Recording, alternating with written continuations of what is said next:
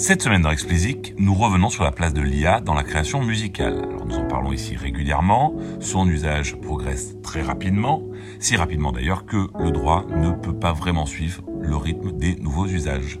Alors faisons le point sur les enjeux de droit d'auteur autour de ce sujet et sur les premières réponses en préparation ou déjà existantes, chez nous et de l'autre côté de l'Atlantique.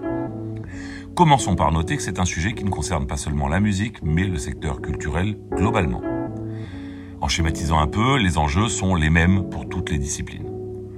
Dans le processus de création, il y en a deux principaux. Le premier enjeu est issu du fonctionnement de ces intelligences artificielles. Pour générer des œuvres, elles fonctionnent le plus souvent sur le principe du machine learning. Ça consiste à reproduire un réseau de neurones qui va être en mesure de déployer un raisonnement inductif.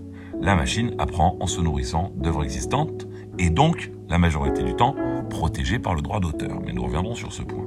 Le deuxième enjeu est consécutif du premier, puisqu'il s'agit de savoir quel statut donner au résultat créé par l'intelligence artificielle. Est-il protégé par le droit d'auteur ou plus précisément à partir de quel niveau d'implication humaine est-il protégé par le droit d'auteur? Commençons par le premier enjeu. Le droit européen est assez précis en la matière. Il prévoit que les intelligences artificielles peuvent aller utiliser des œuvres protégées dans le processus de machine learning, même lorsqu'il s'agit d'un usage commercial. Toutefois, pour contrebalancer, les titulaires de droit ont le droit de demander à être exclus des œuvres utilisées. Cela n'empêche pas, à l'heure actuelle, de voir fleurir de nombreuses compositions artificielles à la manière de, que ce soit à la manière d'Eminem, on en a parlé le mois dernier, ou à la manière des Beatles, de Picasso, de Rembrandt, enfin vous pouvez imaginer à peu près tout ce que vous voulez.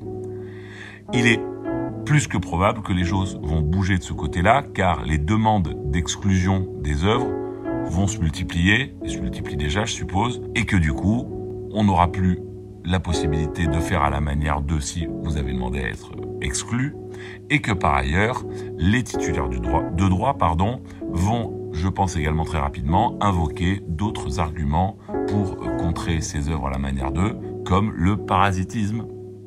Côté américain, les choses sont plus radicales. Contrairement à notre droit, leur vie est socialement au rythme de la jurisprudence, c'est-à-dire au rythme des décisions de justice qui ensuite ont des répercussions dans les autres tribunaux.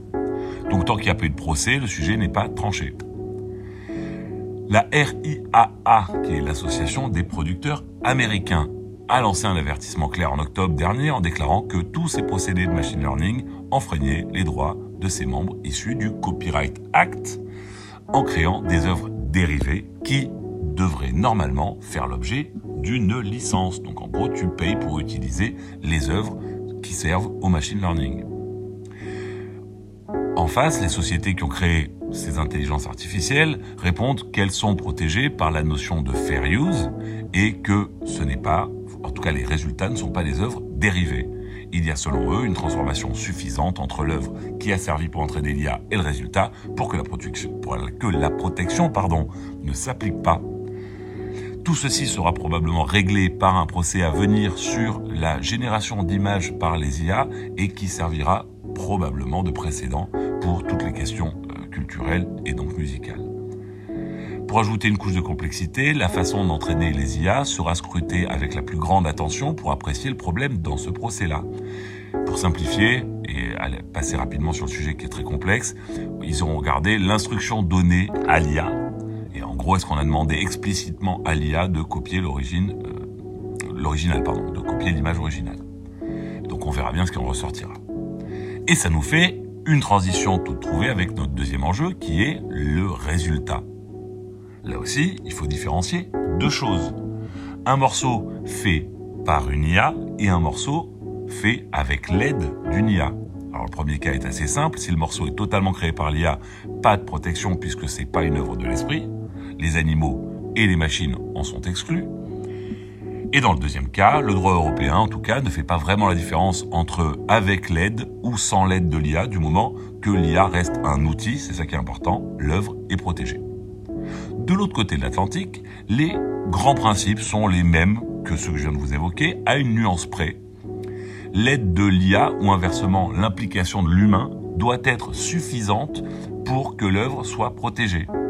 Alors il y a quelques décisions de justice qui servent, qui, qui existent déjà, qui peuvent servir de précédent, en tout cas qui peuvent être invoquées dans des procès à venir, mais pas assez pour que les choses soient limpides.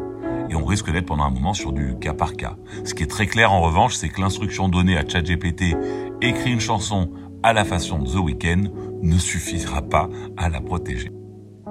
Voilà ce qui existe à l'heure actuelle. Il est certain que les choses évolueront très rapidement, particulièrement aux États-Unis. Et on sera donc amené à en reparler rapidement. Allez, c'est tout pour cette semaine. Comme d'habitude, si vous ne l'avez pas encore fait, abonnez-vous à la newsletter, le lien est en description.